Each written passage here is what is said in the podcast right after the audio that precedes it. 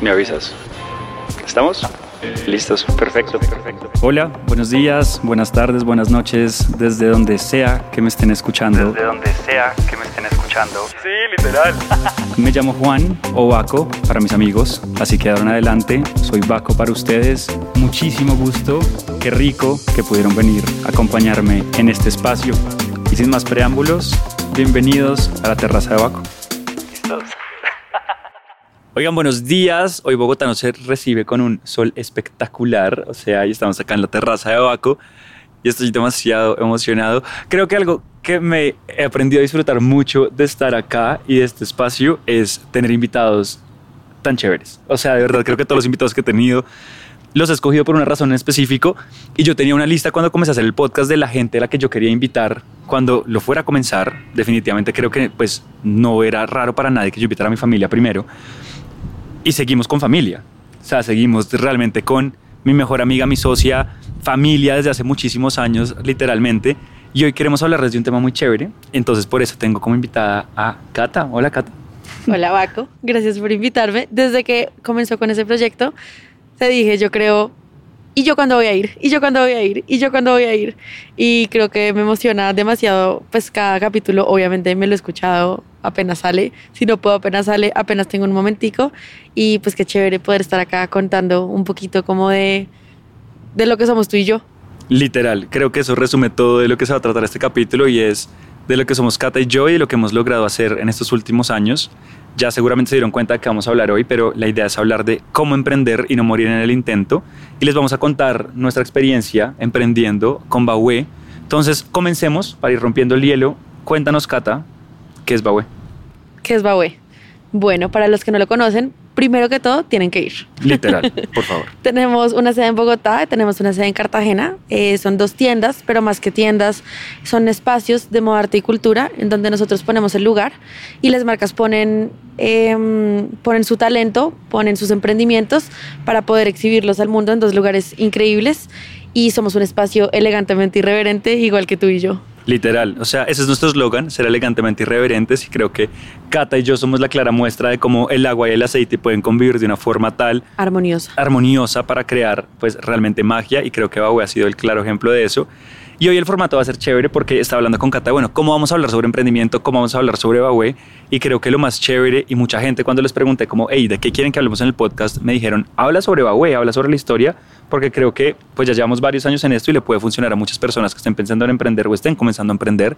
Entonces, la idea es que sea un formato como medio story time para que ustedes conozcan un poquito nuestra historia y a medida que vayamos contando podemos dar algunos tips como de las cosas que hemos aprendido. Lo Entonces, ¿comienzas o comienzo? Comienza tú. Comienzo. Estoy nerviosa. Perfecto. Entonces, Cata y yo, contexto, nos conocemos desde hace muchos años, inclusive decimos que antes de nacer, porque nuestros papás se conocieron también, nuestros papás, todos, pues mi papá es médico, los papás de Cata, los dos son médicos. Eh, siempre hay Fun un... fact, que lo supe hace poquito, que mi mamá le hizo las ecografías a tu mamá de los tres hijos. O sea, que, o sea, Nuestros papás estudiaron en el mismo colegio, si no estoy mal, y también nos enteramos hace como un año. Total. Increíble. Entonces, Cata y yo literalmente estudiamos desde chiquiticos, desde kinder en el mismo colegio. Estudiamos todo, todo, todo, todo, todo el colegio, nos graduamos juntos, siempre fuimos muy amigos, realmente como que ah, de pronto no éramos del mismo parche, tal, pero siempre estuvimos Siempre como- estábamos ahí. Siempre estábamos ahí como que Paco, yo Cata. tengo fotos con Cata Sí. desde los dos años hasta los 15, hasta los 18 y hasta ahorita. Y creo que siempre los dos tuvimos como esa, esa- esas ganas, ese interés como de emprender, como de hacer cosas. Y sobre todo creo que también tuvimos una inclinación hacia, hacia la parte creativa y de moda en específico. Yo me acuerdo mucho cuando tú hacías con Daniel Rueda, que era un compañero de nosotros, Ah, como sí, en el colegio Daniel. fotos y cosas, y tú hacías la producción y el styling, y entre los dos se ponían a Sí. jugar. Y siempre me pareció súper cool. Entonces los dos siempre como que tuvimos como esa- esas ganas por hacer algo con la moda, ¿no? Eh, después pasamos como a la, a la universidad, yo me fui a Venezuela, luego volví, Cata también pues se dedicó a estudiar, entró primero a psicología, después cambió a mercadeo y comunicación de la moda. Cambió Y un montón. Por vainas de la vida, un día estábamos como tomándonos una cerveza literalmente Sí. y comenzamos a hablar de Baue, ¿o no? Sí, comenzamos a hablar como de sueños, que creo que eso es muy bonito con esas personas que conoces de toda la vida y creo que hemos tenido la fortuna de que nuestros amigos son como nuestra familia desde chiquitos, o sea, a pesar de que estén en Japón o estén acá en Bogotá, siempre, siempre, siempre, siempre han sido familia y uno puede llegar a entrar a esas conversaciones y creo que no fue la excepción en nosotros. Un día nos sentamos a hablar, un día X. Y Yo no me empezamos a hablar acuerdo de bien dónde fue. Estábamos en el BBC, creo, o en el Irish Pub de la T. y no, no sé por qué estábamos ahí, muy raro. O sea, un pues fijo, diferente, nosotros sí. tomándonos una, una cerveza y... Y fue como que quieres hacer con tu vida, cuáles son tus sueños, cuáles son tus metas, esas conversaciones, como que es, son, son, son muy profundas y muy bonitas y, y coincidimos en sueños. Entonces coincidimos en emprendimiento, coincidimos en moda, coincidimos en querer apoyar a la gente, coincidimos en ser muy grandes, coincidimos en la ambición, porque no era como, no, tengo ganas de hacer una marca em, y venderla a mis primos quisimos hacer algo muy grande, quisimos conquistar el mundo, que fue lo primero que plasmamos en la pared en Baue.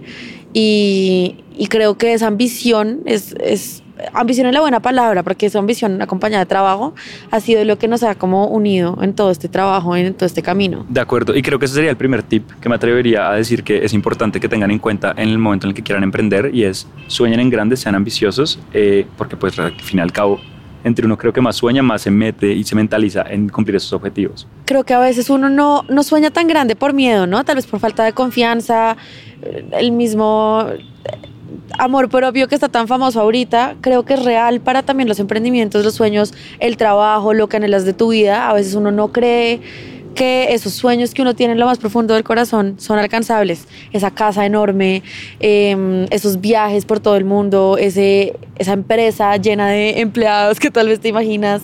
Eh, a veces no, no, no te crees capaz o no crees que está disponible para ti y creo que sí. Creo que solamente es permitírtelo y trabajar por ello. Totalmente de acuerdo. Y ahí entonces nos estamos tomando una cerveza, comenzamos a coincidir en esos planes y llegamos a la conclusión de que había una oportunidad que veíamos en, en Bahué, ¿no? En ese modelo de negocio de un multimarca, porque yo en esa época estaba trabajando en una multinacional, yo trabajaba en Adidas, y parte de mi trabajo en Adidas era encontrar lugares como Bahué para vender los productos como más top de Adidas, para los que saben, digamos, de sneakers, para vender Yeezy, para vender las colaboraciones, para vender como esa línea como más top.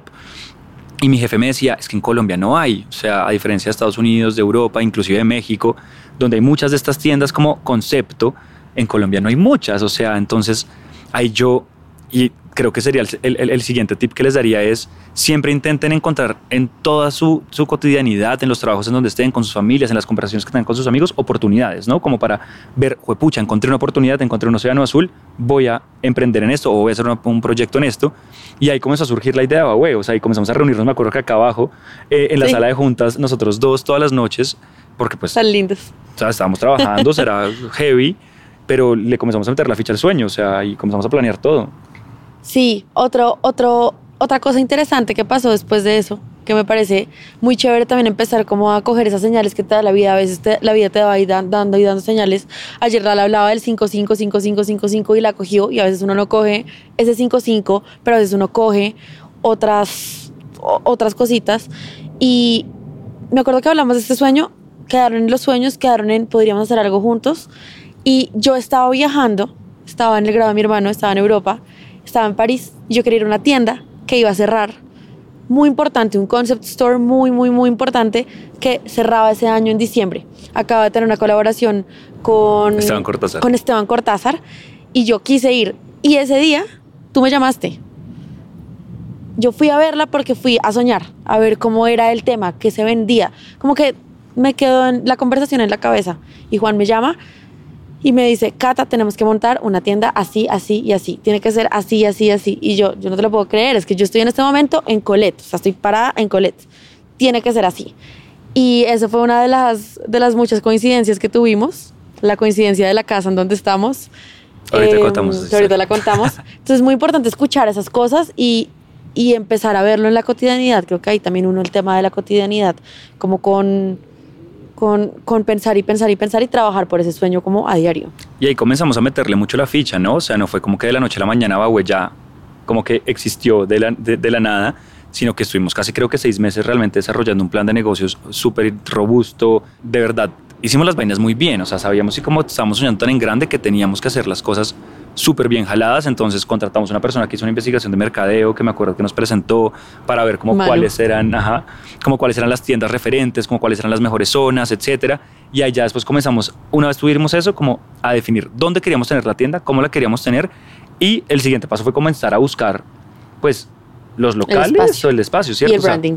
y el branding. Ah, ah, exacto, cuéntanos de esa, de, de esa parte del branding. Creo que muchas veces, eh, creo que hay diferentes caminos. Hay personas que sacan un proyecto pequeño y de la nada se les empieza a dar, es como una bolita de nieve y de la nada tienen una empresa gigante. Ese es un camino. Pero también hay otro camino mucho más estructurado, que creo que es un poco lo que nos define a ti y a mí. Creo que nos gusta en medio de nuestras diferencias la estructura y nos gusta también confiar en las personas y confiar que no somos los más inteligentes en el cuarto, o sea, nos gusta ser los menos inteligentes del lugar donde estamos, nos gusta rodearnos de personas expertas en su área y sabemos y conocemos nuestras capacidades y entendemos que no nos las sabemos todas. Entonces creo que esa estructura nos ayudó a querer hacer las cosas muy bien y con ese paso a paso, que no estoy diciendo que tenga que ser el camino, no lo es, pero para nosotros nos funcionó y creo que si se hace va a tener unos buenos resultados porque es la forma organizarla, or- organizada de hacerlo. Entonces, el estudio de mercado, una vez supimos que sí existía esta po- oportunidad de negocio, decidimos llamar a una persona que nos hiciera nuestra marca, o sea, no queríamos lanzar a un proyecto tan ambicioso, no sé, tienda Cata y Juan, queríamos lanzar una tienda como con, con, con un con unas bases muy robustas para que pudiéramos en verdad comunicar lo que queríamos hacer y también poder pues empezar el negocio bien. Y de ahí ya empezamos a buscar los espacios. Claro. Pero también lo hicimos nuestro branding con uno de nuestros amigos de la vida, nuestros, nuestro mejor amigo básicamente, eh, que es un crack, eh, el más duro en lo que hace. Se llama Y- Nicolás Gutiérrez y tiene una empresa que se llama Salmon Studio para que lo. Búsquenlo, es guau. y la cuña. Y nada, hicimos nuestra marca con él. Él, sal- él sacó la frase de elegantemente irreverente, que me parece que es una locura. Em, y Lala, tu hermana, Male Vaquero, Vale, vale. Male Vaquero, Lala nos dio el nombre. Lala, Lala puso nuestro nombre. Y me acuerdo muchísimo que cuando estábamos ya, digamos, buscando todo el tema del nombre y eso, estábamos un día sentados en, la- en el comedor de mi casa, como suele pasar, estábamos los cinco, y comenzamos a echar nombres, ¿no? A tirar ideas, a tirar ideas, y, y llega mi hermana y me dice, hueva, eh, bahue. y yo, "Ah, ¿qué es eso? O sea, ¿qué es Guau. bahue, Dios mío? Y me dice, ¿cómo? O sea, tú eres, tú eres lento. ¿Cómo así? ¿Qué, qué es Bahue? Y hagamos una confesión, Cato. O sea, toca contar la verdad de qué significa Bahue, porque a veces nos da pena ¡Qué aceptarlo. pero creo oso! que Es ya- Vaquero Huertas. es vaquero huertas, pero creo que ya lo hemos asumido. O sea, ya la gente Ya piensa que es como un dios chipcha, un dios indígena, como algo con o un que es super en mega francés significado. escrito mal, Bowie. que es Literal, como, pues, o sea, sí. como que es algo súper así, como ¡guau! con un trasfondo gigantesco. No. Pero el nombre como tal es Vaquero Huertas. Entonces mi hermana me dijo como, da. Y también me dijo, ¿qué opinas de Baue? Y yo, wow, ¿qué significa?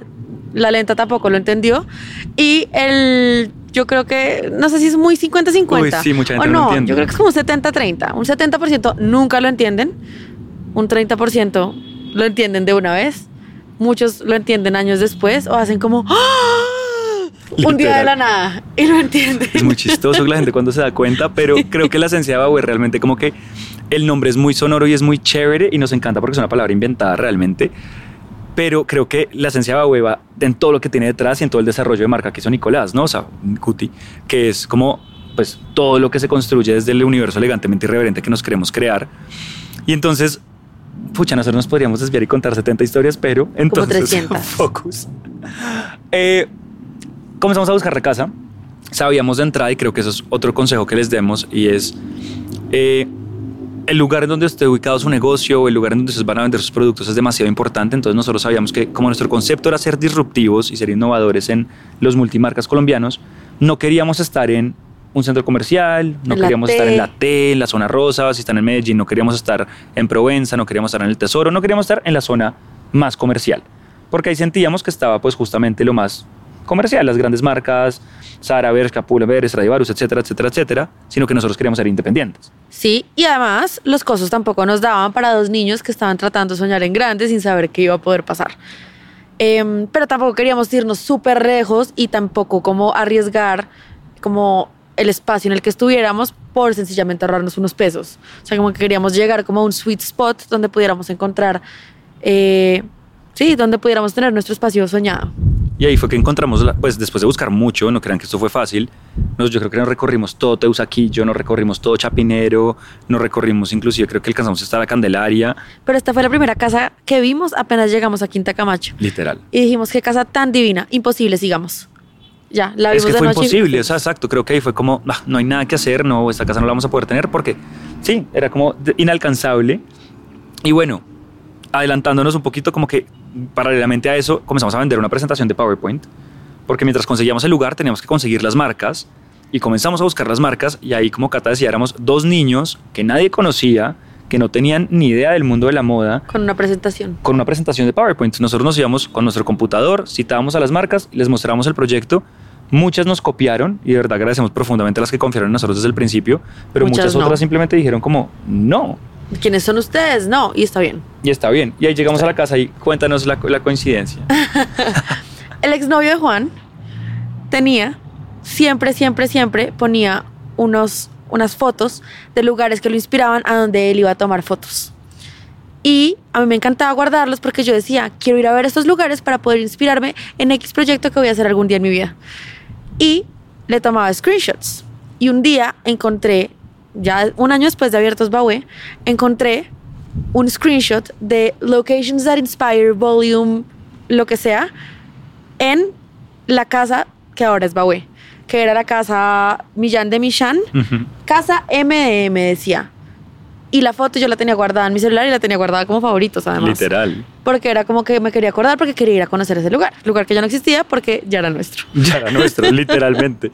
Y ahí entonces, como que obviamente conseguimos el lugar, ya más marcas comenzaron a copiarnos una vez vieron materializado el proyecto y comenzamos a correr con la obra. Y ahí creo que hay también una anécdota chistosa y es que al principio cuando uno es emprendedor, obviamente uno está soñando en grande, uno sueña y sueña y quiere contratar todo y quiere hacer todo al pie de la letra, como le enseñaron en la universidad Como hablábamos ahorita. como lo hablamos ahorita literalmente, pero pues cuando uno se da cuenta que en este mundo todo es plata, que todo es carísimo y que pues uno no tiene un presupuesto ilimitado, pues nos dimos cuenta que ciertas cosas nos iba a tocar hacerlas a nosotras. Yo estaba convencida que nosotros teníamos que contratar un diseñador de interiores para el espacio. Y una firma de arquitectos, una de firma de arquitectos. Decían, no, nos toca. ¿Qué? Yo averiguaba, eran, no, Cata, mira, para un espacio así son mil millones de pesos. Y yo decía, de- ¿quién tiene mil millones de pesos?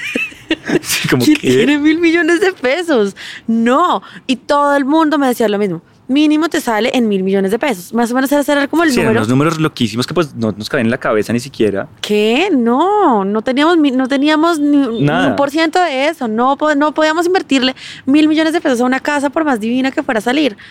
Y creo que ahí también pienso en retrospectiva.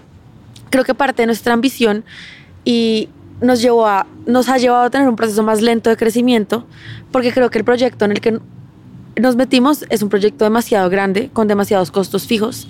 Eh, y también hablando un poquito ahorita de la plaza, quería, quería, quería tocar ese tema, porque creo que nuevamente no es la forma correcta. Nosotros queremos algo en grande, tenemos, gracias a Dios, la facilidad de seguir en nuestras casas y tener el apoyo de nuestros papás, en donde no estamos dependiendo como de este negocio para poder vivir nuestra vida y poder pagar nuestro arriendo, pagar nuestros alimentos, eh, para poder cuidar a nuestros hijos que no tenemos.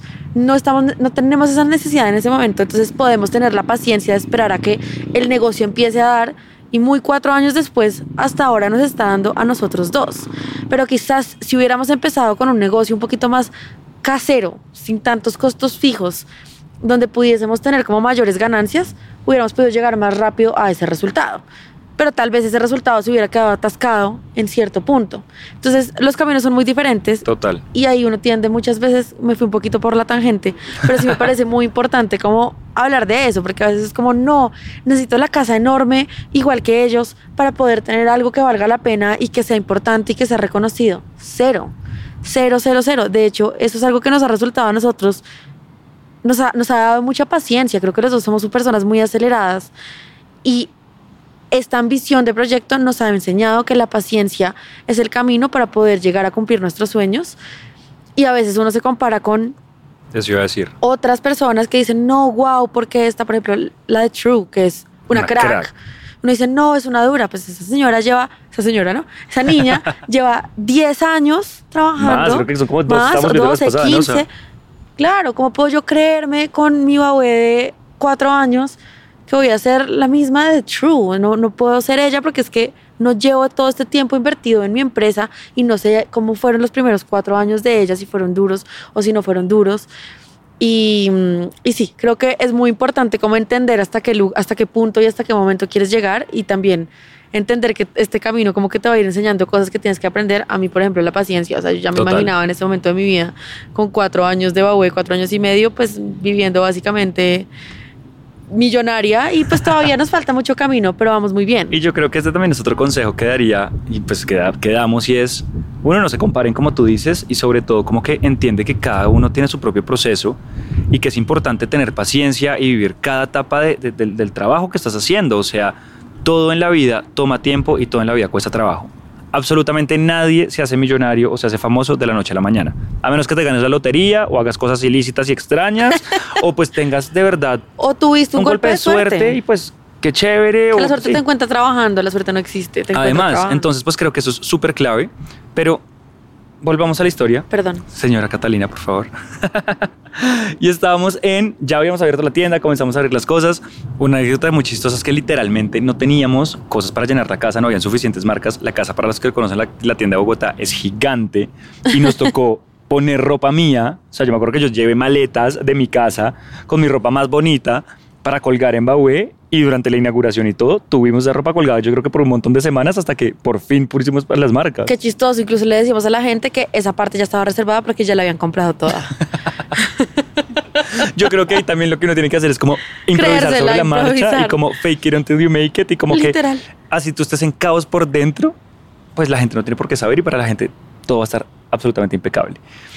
Ahí ya entonces nosotros pues qué, o sea, simplemente abrimos, pa- han pasado los años, hemos tenido un equipo espectacular, han pasado muchas personas por nosotros. Sí, creo que ha sido un aprendizaje demasiado lindo. Uno a veces cree que uno está listo como para ser jefe, para recibir personas, eh, ser jefe o ser, o ser líder. Eh, por ejemplo, no sé, creo que organizándose, creo que pensar en organizarse uno mismo sin uno tener un jefe detrás es muy difícil y creo que ahí hay un poco como de constancia en absolutamente todo lo que hagas. Em, yo en- al principio creo que yo tenía mucha libertad de espacio y mucha libertad de tiempo como para poder eh, hacer lo que yo quisiera. Y creo que a mí me faltó al principio tal vez haber estado un poquito como más pendiente sin dejar de estar pendiente, pero a veces yo creía como que ya listo, ya tengo dos empleados en mi tienda, ya tengo mi tienda, ya puedo estar un poquito como más fresh.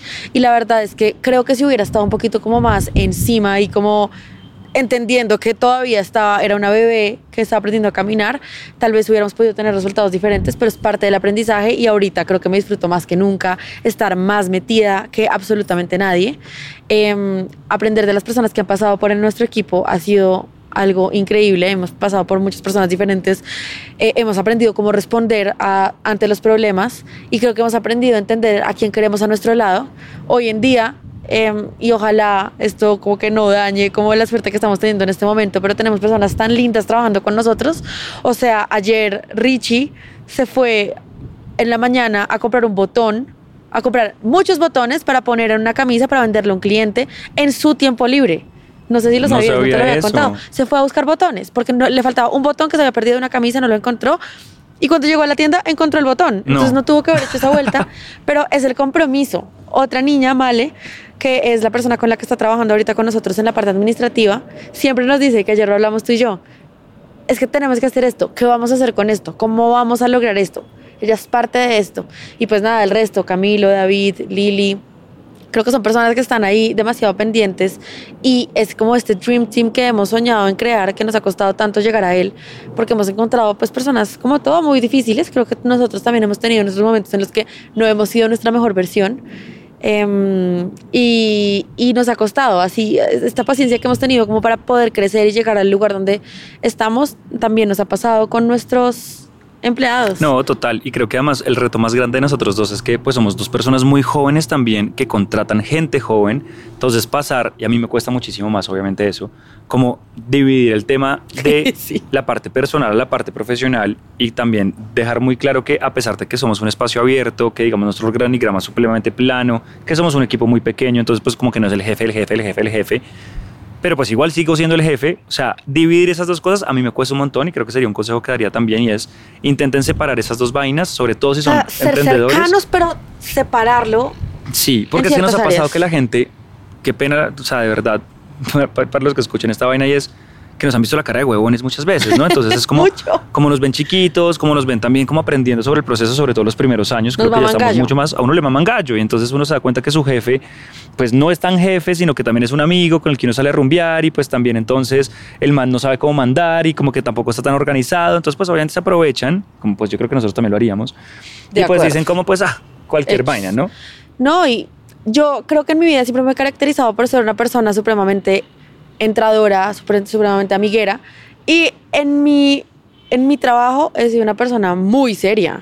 Literal. O sea, yo siempre he sido la que llega a un lugar y hago amigos y soy querida y contigo somos el alma de la fiesta.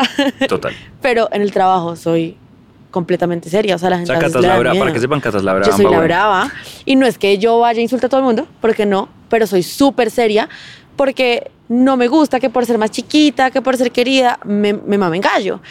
Y ha sido muy difícil llegar a eso, porque a veces no me gusta hacer esa versión de mí en donde tengo que ser una persona difícil para poder estar, ¿sabes? Para poder estar como, para poder ser respetada. Y, mm, y sí, es, es un momento difícil como en todo, como tener que cambiar y tener, tener que encontrar este balance de personalidades para poder, eh, sí, estar bien, ser respetada, respetar también, pero también ser amiga, ser cercana a las personas con las que trabajas, tener un ambiente eh, estable y chévere, es, es difícil. Es Total, difícil. no, es súper difícil. Yo creo que a nadie le enseñan a emprender y sobre todo, pues, muchas de las cosas que se van dando día a día. Pero ahorita ya, cuatro años después, casi ya yendo a cumplir los, los cinco años, creo que mirándolas hacia atrás han habido demasiados aprendizajes, pero creo que el mensaje más allá de todo es que ha sido supremamente gratificante. Creo que ha sido un proceso espectacular en el que hemos aprendido demasiado, hemos tocado la vida de muchas personas, trabajamos con más de 150 marcas, nos hemos rodeado de, con más de personas. personas eh, increíbles y, y creo que han habido altibajos, hay momentos en los que yo creo que, y esto también es clave, en nuestra sociedad y como al al igual que nuestra amistad, en los que alguno ha querido tirar la toalla, en los que Uf, sí otro que ha querido sí. tirar la toalla, cuando Cata de pronto es un poco más desmotivada, yo también, y es como, hey, hola, aquí estoy yo, y ese apoyo creo que ha sido supremamente importante. ¿no? Consejo, por favor, no tengan socio a menos que esa persona en realidad sepa cómo respetarlo sobre todas las cosas. O sea, nosotros nos molestamos, nos ponemos bravos, a veces nos ponemos muy bravos el uno con Sí, el creo que ni otro. siquiera hablamos, o sea. No hablamos. Nos volteamos y nos vamos. Jamás lo voy a insultar y le voy a decir que es un, no sé, bueno, para nada, un tonto, un lo que sea, no lo voy a insultar como de una Puedes manera, decir groserías. un imbécil. Oigan, si. Leonardo, tengo que decirlo, o sea, si Leonardo o tal ahora está escuchando esto, él me dijo que quería que en la terraza abajo comenzáramos a decir groserías para poder ser más relajados, entonces, Ah, bueno, entonces, bienvenidas. si le quieres decir que es un imbécil, porque es que a veces uno quiere decir eso, creo que tienes que tener un socio que te eleve, que los momentos en los que yo estoy de verdad desmotivada, que yo digo, de verdad no quiero nada más, sale esta persona y da el todo por el todo. Viceversa también, los momentos en los que he estado triste, él está ahí para mí, pero para levantar el negocio, obviamente también para mí lo personal, pero en cuanto a, el- a la empresa, y la levanta. En los momentos en donde no está haciendo nada, donde yo no estoy haciendo nada, el otro se pone la 10 y nos llevamos cuentas. Y creo que eso es muy importante y creo que sobre todo entre viejas eso pasa mucho, que es como, es que yo hice tres cosas y tú hiciste dos. No, no lo pueden hacer. Y si van a tener un socio o van a ser esa persona, no tengan socios, háganlo solos. Creo que ser, hacer Cero. una cosa solo es, es- es un Y si además, camino. y más si uno ve como el, el, el, el big picture, o sea, como el panorama completo, uno se termina dando cuenta que las cosas terminan nivelando y que a nivel general como que, venga, los dos estamos tirando para el mismo camino. Exacto. O sea, A nivel general todo se nivela. sí, porque Siempre. a veces, o sea, y pasa, que es como, pero Cata, ¿por qué no está acá? Y es como, puta, porque Oigan, yo muchas veces, porque yo muchas veces no he estado acá. Ah, no, y la gente le encanta, o es, sea, que, es, que, es que a veces parece que tú estás más tiempo y Juan está no sé qué. Y es que no es así. sí, total. Ah, Pues, pues ahorita parece así, pero no es así en la realidad. O a veces nuevamente, uy, Cata, estás viajando mucho, no sé qué. Pues no, Estás viajando mucho, Cata. Sí, me, ahorita me un tienes poquito. olvidado. empezaron a salir los trapitos al sol. No, mentira. Pero, o sea, eso creo que es uno de los, de los aprendizajes más chéveres, como aprender a conseguir un socio y manejar la relación con tu socio.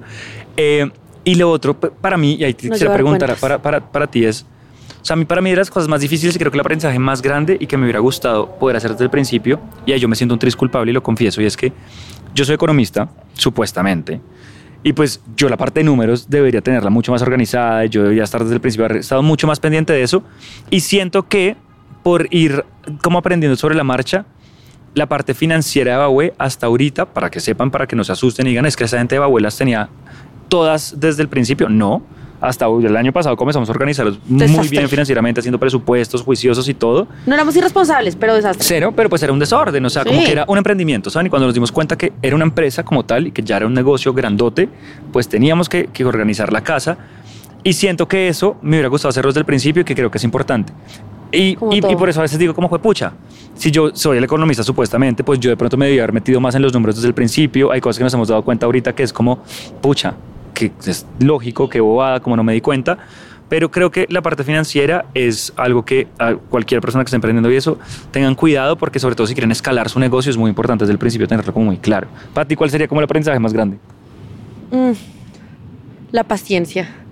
Sí, como La en, paciencia. en O sea, resultados. Sí, creo que, creo que absolutamente todo, em, todo, todo es como, como que todo se junta para, para enseñarte diferentes cosas. Por ejemplo, lo financiero, tal vez nos hubiéramos dado cuenta antes, lo que yo dije ahorita de que tal vez en principio yo me creí pues la dueña del mundo, entonces tal vez no estaba como tan pendiente en Baue, digamos que el, no sé, los primeros seis meses, eh, sin dejar de estar pendiente. Son cositas, ¿no? Son cositas, cositas, cositas, pero creo que la paciencia es, es clave, no solamente porque en el día a día vas a querer tirar la toalla muchas veces. En nuestras peleas, que no son muchas y no son duras, o sea, no son muy verbales, son un poco silenciosas. Cuando peleamos, yo digo, no quiero estar más con este man en mi cabeza. ¿Y qué hago? Tengo paciencia, pienso dos segundos y esa paciencia y entender cómo qué es lo que estoy sintiendo y no reaccionar ante ello es lo que hace que siga. Esa paciencia de entender que, no sé, tal vez yo me imaginaba eh, al año de abrir Baue estarme ganando X millones de pesos y estar súper bien y ya vivir sola y estar tal y que van cuatro años y sigo en proceso de alcanzar ese sueño y esa meta, hace que no quiera tirar la toalla. Esa paciencia en no compararme con el resto de las personas, esa paciencia con las personas que trabajan conmigo, esa paciencia eh, con, con- con todo lo que nos ha pasado. Creo que esa paciencia del día a día y entender y, y no reaccionar ante ello, sino tratar de aprender, dejarse caer, como siempre decimos, sentir esa caída, sentir ese dolor, sentir ese mal genio, pero levantarse es como súper, súper, súper importante y creo que va alrededor de la paciencia. Ya más allá de eso está todo lo que hablamos de ser ambiciosos, ser organizados, ser estructurados, entender al otro, escuchar, callarse, eh, no ser el más inteligente del cuarto. Esa como- frase me encanta. o sea, esa parte, sí, tienes que estar rodeado de personas demasiado inteligentes. O sea, ahorita las, las niñas que nos están en toda la parte financiera son unas duras y las amamos y estamos felices. Y definitivamente nosotros no nos sabemos nada y nos reímos de nuestros errores. Y también tomarse las cosas un poquito con chiste. Sí, total. Y yo creo que también es como eh, otra cosa que diría, es como proyectarse y creo que algo clave de nosotros es que uno no puede quedarse en la rutina y creo que puede pasar mucho sobre todo en un emprendimiento. Los emprendimientos tienden a ser muy dinámicos y tienden a avanzar muy rápido, a crecer muy rápido. Entonces creo que eso es importante como siempre tener... Yo no, yo no le recomendaría un plan a 2030. Yo creo No. que yo al principio cuando llegué de Adidas dije como, hagamos un plan a 2025 y fue como, las cosas no sabemos cómo va a pasar mañana, ¿sí me entiendes? O sea, entonces creo que es, hagan planes a, ma- a- a más corto plazo. Ellos tienen más facilidad de, de entender qué va a pasar a Total, 2030. Literal. Y, y- pero pues siempre tengan metas, ¿no? Y objetivos, porque creo que eso es lo que los va a motivar a todos los días despertarse, a hacer las cosas y a trabajar por ese objetivo. Y si lograron uno, pues no quedarse con eso, sino trabajar en otro y trabajar en otro y trabajar en otro, porque definitivamente es un, algo muy retador, o sea, es algo que va a sacarles lágrimas, que les va a sacar canas, que les va a costar trasnochadas, Pero lloradas, compararse con peleas. todas las personas que están siendo exitosos en sus Total. trabajos del día a día. Pero es algo súper gratificante, siento Sí, yo. O sea, emprender lindo. realmente es lindo y es es súper chévere poder plasmar lo que uno es en un proyecto. Eh, y para Babué creo que se vienen muchas cosas, ¿no? O sea, ya como que podríamos, y creo que te voy a invitar otra vez porque me gustaría que no fuera el siguiente tan story time, sino podríamos como hablar de anécdotas chéveres de Babué porque tenemos, oigan, son cinco años viéndonos la cara todos los días, literalmente. a veces no hablamos tanto. Entonces, pues tenemos demasiadas, demasiadas historias y muchas cosas que contar. Podríamos hacer otro como de preguntas puntuales que ustedes nos Sí. dejen. Sería chévere que nos contaran qué quisieran escuchar sobre Babué para poderlas responder. Pero hablemos de los planes, o sea, ¿qué se viene para Babué ahorita? Ya que estamos ahorita cuatro años y medio después, tienda en Bogotá, tienda en Cartagena. Yo creo que estamos entendiendo en dónde estamos y organizándonos financieramente, en dónde estamos como para poder dar estos siguientes pasos, para poder reinvertir nuestra plata o pues la plata de la empresa de una manera como mucho más inteligente y poder crecer y también diversificando nuestros negocios de muchas formas. O sea, creo que Baue es son muchas cosas. no solamente es es, lo una que tienda. tú quieras que Babu sea. Exacto. y creo que ahorita es entender cómo, cómo diversificarnos, cómo, cómo llegar a esos sueños que tenemos em, y seguir conquistando el mundo. Total, vamos a conquistar el mundo y queremos seguir abriendo tiendas, creo que eso es algo importante. Estamos yendo de pronto un poco contracorriente a lo que la gente normalmente dice de es que la digitalización y solo los negocios digitales, etcétera, como estos startups que crecen tan rápido, pero creo que a nosotros nos gusta la experiencia física, Es un el hit. atender a los clientes en nuestros espacios y nos encanta eso, entonces creo que le vamos a seguir apostando a eso. Intenten ser un poco disruptivos en eso, o sea, si la gente les dice, este es el camino, esta es la tendencia, y ustedes se van un poquito como por el ladito, creo que puede ser una forma de innovar. Una cosa, yo no me iría hasta Bahué si yo fuera Catalina y Bahué no fuera mío. ¿Por qué? Porque me daría pereza. Y no saben la cantidad de gente que va porque le encanta la experiencia. En verdad, sí es una experiencia Literal. chévere.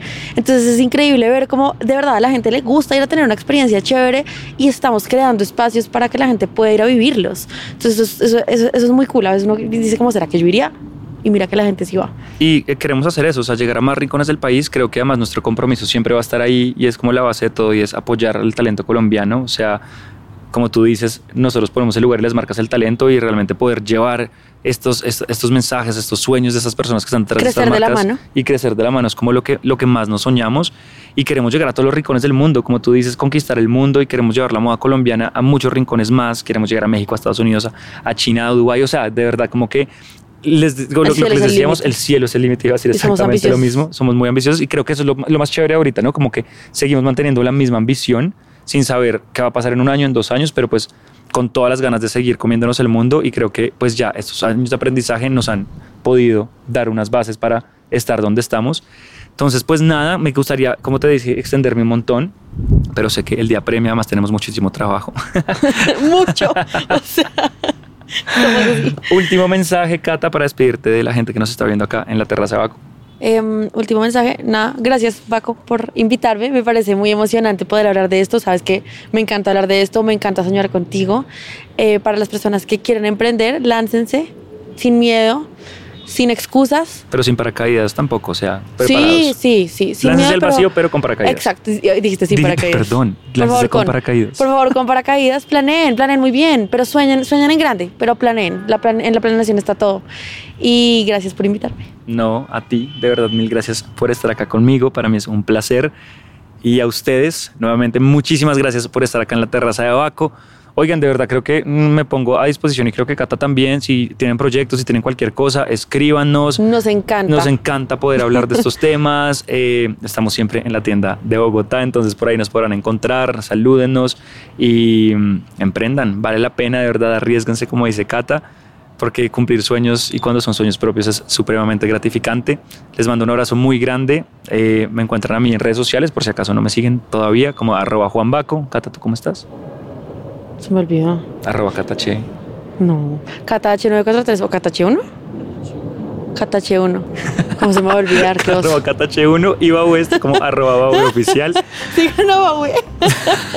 Nos vemos el próximo martes aquí en un nuevo capítulo. Que estén muy bien.